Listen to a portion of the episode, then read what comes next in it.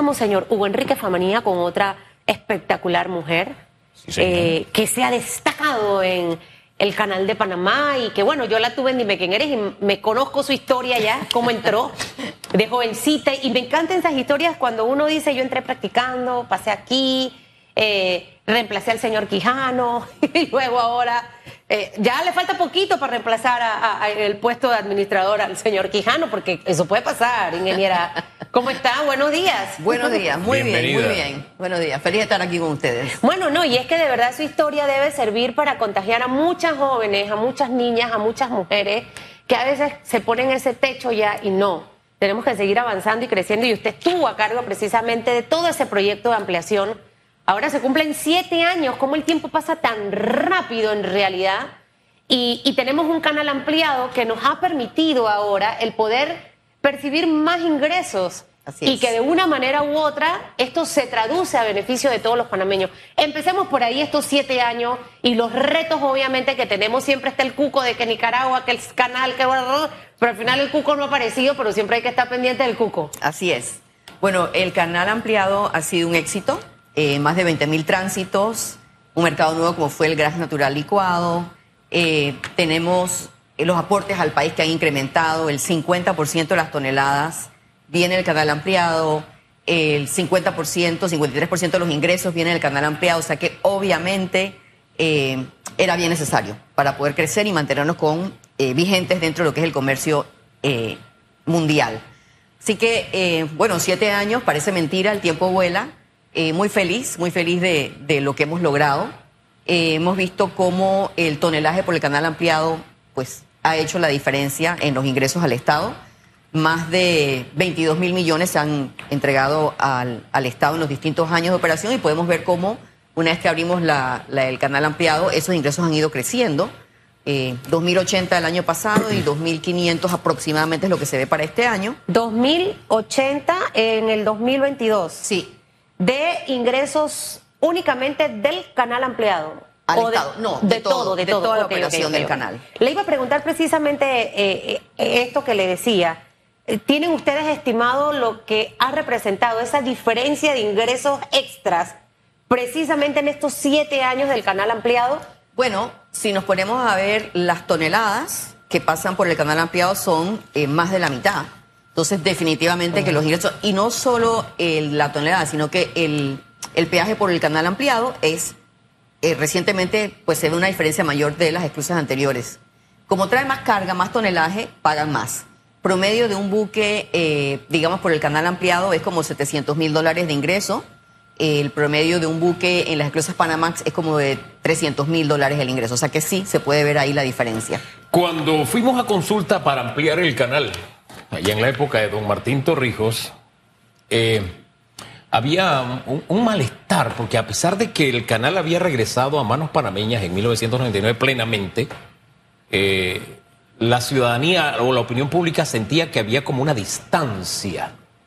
Y se hicieron esfuerzos en aquellos tiempos precisamente para mantener algún nivel de cercanía con el, con el panameño. Hubo muchas propuestas, ¿no? Este, me acuerdo que hubo una de don Elías Castillo que pusieran en las obras de que aquí están los ingresos de tu canal. Me acuerdo que esa era una idea que él tenía. Pero en fin, ha pasado el tiempo. ¿Usted cree que se ha mejorado esa relación con el panameño en su día a día o el panameño hoy por hoy sigue viendo el canal está allá y es diferente a lo que pasa en mi país? Lo, sigue viendo así como en, la distancia. Yo, yo pienso que, que esa brecha se ha aminorado. Yo pienso que el salir a hablar del referéndum eh, no el referéndum, a salir a hablar del proyecto para el referéndum ayudó mucho. Eh, tuvimos un nivel de presencia, nosotros participamos en las ferias nacionales, eh, ahora tenemos un nuevo programa que se llama Casa Espacio, donde estamos promoviendo lo que es la protección del agua y de la cuenca. O sea que tratamos de estar pendientes. En el 2019 temprano se inauguró el Centro Interactivo de Santiago, donde las personas que están en el interior pueden eh, ir a sentir, palpar un poquito más lo que es el canal de Panamá. Es un área muy interactiva, muy educativa. Así que yo siento que digo, nunca le vas a llegar a 100% a todo el mundo, pero sí siento que el canal, eh, con el proyecto que estamos haciendo de eh, los chicos, los jóvenes por la educación con el JAC también, donde han venido más de 700 personas que se han eh, acercado al canal. tenemos programas de, en las exclusas para que vayan a ver los chicos del colegio de operación en Miraflores. O sea que yo sí pienso que, que el canal está, digamos, más presente en el día a día, por lo menos a nivel de juventud estudiantil, aprendizaje. Bueno, y es, ese es muy importante. Es un grupo importante porque ese, ese, ese niño o ese joven luego se convierte en un adulto. Así es. Y la idea es ir sembrando un poquitito todas estas iniciativas, eh, empoderar al panameño de que el canal es nuestro, de que por qué debemos sentirnos orgullosos. y que hay eh, que cuidarlo. Totalmente. Sumamente importante. Y hay que proteger la cuenca del canal y, y todo lo que es la preservación ambiental para el beneficio del país y del canal. Los que tenemos oportunidad a veces de viajar y de, de ir a otros continentes, Panamá, el canal de Panamá, ah, ok, hay cosas que distinguen a Panamá, el canal, o otras veces decimos Roberto Durán, ah, También. entonces esas dos cositas, Mariano Rivera, ah, ya hay tres. Esas cosas nos hacen sentir en realidad que, que somos panameños. Y el canal es más panameño que cualquier otra cosa. Y, otros países quisieran tener el canal de Panamá. Y a veces nosotros creo que nos falta un poquito, no solo con el canal, sino con todo. No valoramos las cosas que tenemos en el momento y, y a esto hay que darle valor. Y en esa vía de darle valor, eh, ¿hacia dónde está esa visión, ingeniera, de llevar el canal de Panamá? Estamos ampliados, wow, de 300 mil a cobrar 700 mil por un barco que pase, estamos viendo un aumento en ingresos de 400 mil dólares para que usted se haga la mecánica en plata. Pero no podemos quedarnos solamente eh, eh, en ese, en ese monto. ¿Cuáles son esos planes a futuro específicamente eh, desde el canal hacia más adelante? Y obviamente ahí entra un tema fundamental que usted lo ha mencionado en reiteradas ocasiones, el agua. O sea, sabemos que también eh, ya se están avanzando proyectos con el propio IDAN para trabajar en conjunto, porque lo que queremos evitar es que en algún momento tengamos que decidir o agua para el canal o agua para los panameños. Entonces, es. estos dos elementos que le acabo de mencionar para que nos hable un poquito de esa visión a futuro. Bien, eh, Panamá es bendecido por la posición geográfica que tenemos, tenemos eh, buenos puertos en el Atlántico, en el Pacífico, tenemos un ferrocarril, o sea que, como tú decías anteriormente, nos quieren eh, replicar, digamos, porque es, es- es un centro logístico muy importante, o sea que no es nada más el canal, es el servicio que se ofrece alrededor del canal.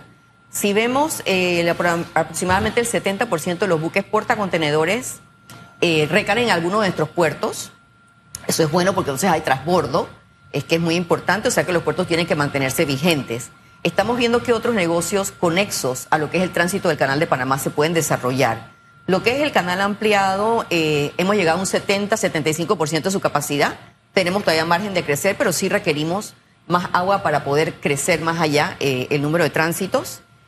Eh, definitivamente que el agua es un proyecto de país, no es un proyecto del canal. Tenemos que verlo en conjunto porque si nos ponemos a ver eh, el número de plantas potabilizadoras que ha ido aumentando en los lagos, tanto Gatún como Alajuela, eh, desde 1914, pues se ve el aumento en los últimos 10 años de, las plantas que están en construcción y las que se le ha aumentado la capacidad. Y hay que buscar otras fuentes de aguas para el consumo de agua potable porque pues no podemos sacar del- de, la misma olla tanto volumen de agua. Claro. Y ahora que está lloviendo eh, menos, la precipitación sí se nota que ha disminuido en los últimos años, cada vez más frecuente. Es importante buscar fuentes de agua para no extraer más agua del canal y tratar de mantener lo que tenemos status quo. Hay que tener nuevas fuentes de agua también para el canal para poder crecer ese 30%, a menos que sea reemplazado por plantas potabilizadoras en otros lados y se disminuye el nivel de extracción de agua para agua potable. Eh, Yo quiero hablar de ese 30%, cómo lo llenamos y cómo anda el tema de, de aguas, profundizar porque tenemos que cobrar conciencia sobre ese tema, pero se me queda los negocios conexos para sacarle aún más beneficio al canal ampliado, al nuevo canal. Eh, ¿Cuáles serían esos negocios de crecimiento? Ok, una opción, y, y lo hemos venido analizando eh, por algunos años, en, un momento estamos viendo algunas, digamos, expansión de oportunidades de turismo, pero eso no es lo que nos va a dar ingresos mayores. Eh, otra posibilidad es eh, poner puertos de transbordo de, eh, de carros, o sea, hacer intercambio de carros, así que estamos viendo en las costas oeste y este del canal qué propiedades tenemos y qué uso se les puede dar para potenciar. Pudiera hacerse algo de aprovechamiento, digamos, de gas natural licuado a los buques que hoy en día lo están utilizando, eh, ya que así como el 70% de los portacontenedores recaen en un puerto panameño, pues pudiera ser una posibilidad de abastecimiento de algún combustible o biocombustible, algo que eh, ayuda al ambiente y es una, genera un ingreso adicional. Así que esos son estudios que se están analizando para ver qué oportunidades de mercado tenemos allá afuera que nos puedan eh, ayudar. Ahora sí vamos al tema agua, que, que, bueno, es el tema central, no al final. El, el canal no funciona si no tiene agua. No alcanzamos ese 100% de aprovechamiento del canal nuevo si no mejoramos la provisión de agua. Para que dé un pantallazo de cuáles son las alternativas, tanto para consumo como para el uso del canal. ¿Dónde estamos y hacia dónde vamos? Bien, hemos venido estudiando eh, desde el 2015 distintas opciones de proyectos. Está el proyecto de Bayano, donde se hicieron, digamos, dos alternativas. Una era traer agua de Bayano al lago Gatún y la otra es hacer una planta potabilizadora nueva eh, que se alimente de Bayano para quitarle presión al lago Alajuela, donde está la planta de Chilibre. Eh, la otra opción es eh, el proyecto de Río Indio, que es el proyecto, digamos, que, que más resuelve todos los problemas, que es el que tiene más capacidad de abastecer de agua para ambas, eh, ambos usos. Tenemos también eh, dragar más la profundidad del, lago Gatún, que ya se ha hecho anteriormente y se puede volver a hacer.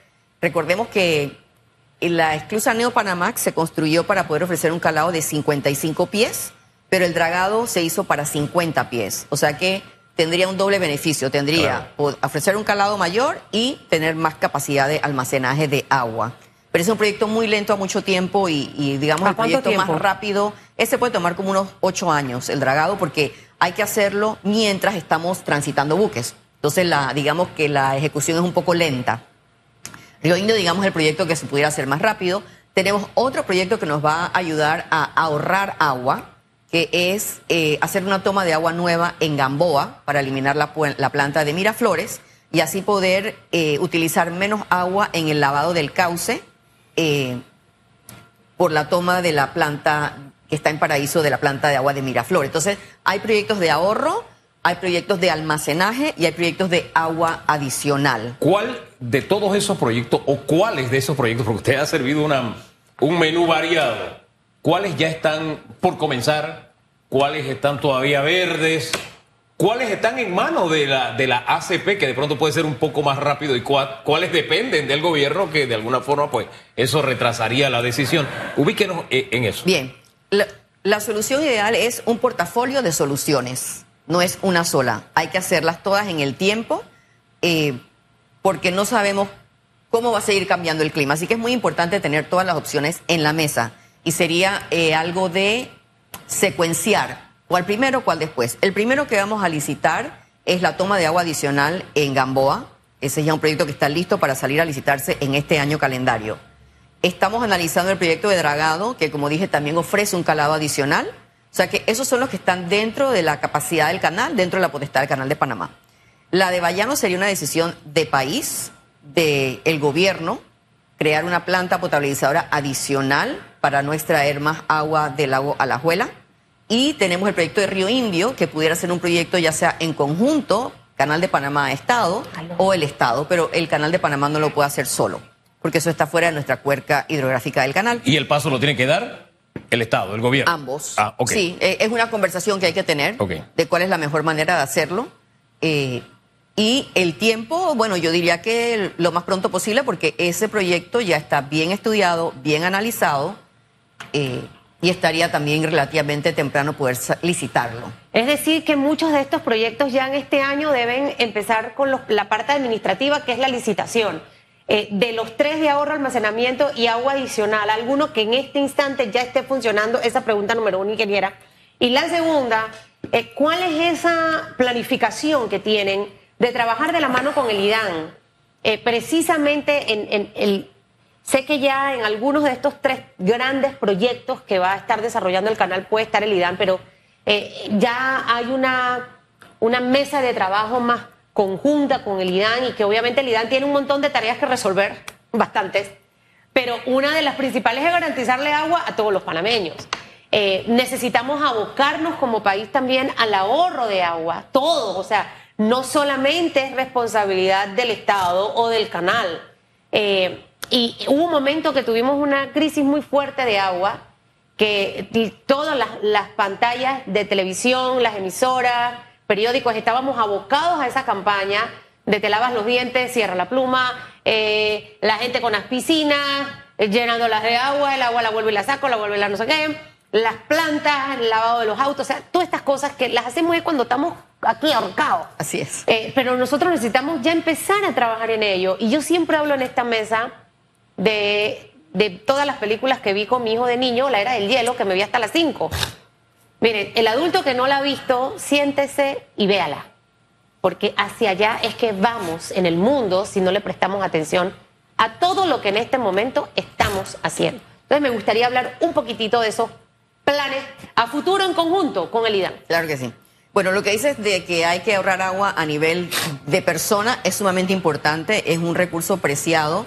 El problema de eh, el agua no es nada más de Panamá, es del mundo entero, como tú decías de la película. No la he visto, pero la voy a ver. Eh, el problema del agua es un problema a nivel mundial y tenemos que tomar conciencia y a título personal cada persona debe hacer lo mejor por ahorrar agua. Eso, eso es importantísimo. Con el IDAN siempre hemos estado en comunicación.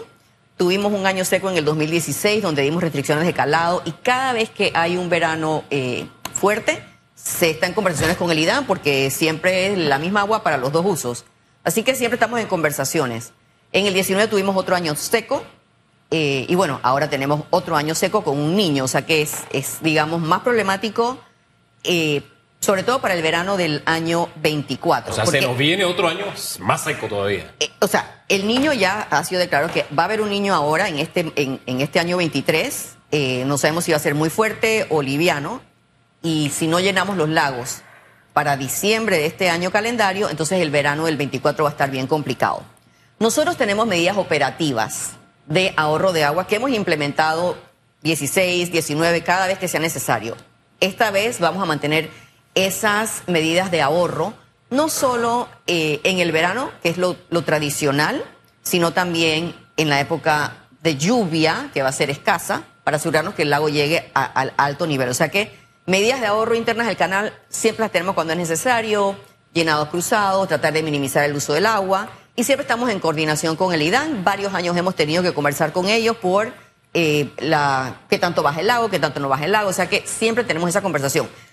Esta semana está en Panamá el cuerpo de ingenieros. O sea que eh, queremos aterrizar el portafolio ese que mencionaba realmente eh, cuál es la cronología correcta, cuál es el monto total cuerpo de, ingenieros, perdón, ¿de dónde? De los Estados Unidos. Perdón, cuerpo de ingenieros de Estados Unidos está ahora mismo en Panamá. Ok. Nosotros tenemos un contrato con ellos que han venido trabajando con nosotros, así que pronto debemos presentar un portafolio de eh, esto es lo que el, canal propone ya formal. Ya ellos apuntaron Río Indio la alternativa permanente, ¿no? Ellos, ellos hablan de un portafolio, igual como yo mencionaba, ah. ellos mencionan dragado, ellos mencionan eh, el, tubo que vamos a licitar, ellos mencionan Río Indio, eh, Vayano se ha estudiado varias veces, o sea que ahora sería la secuencia y el monto final de todo eso. Nosotros hemos anticipado unos 1.800 a 2.000 millones del, del paquete completo.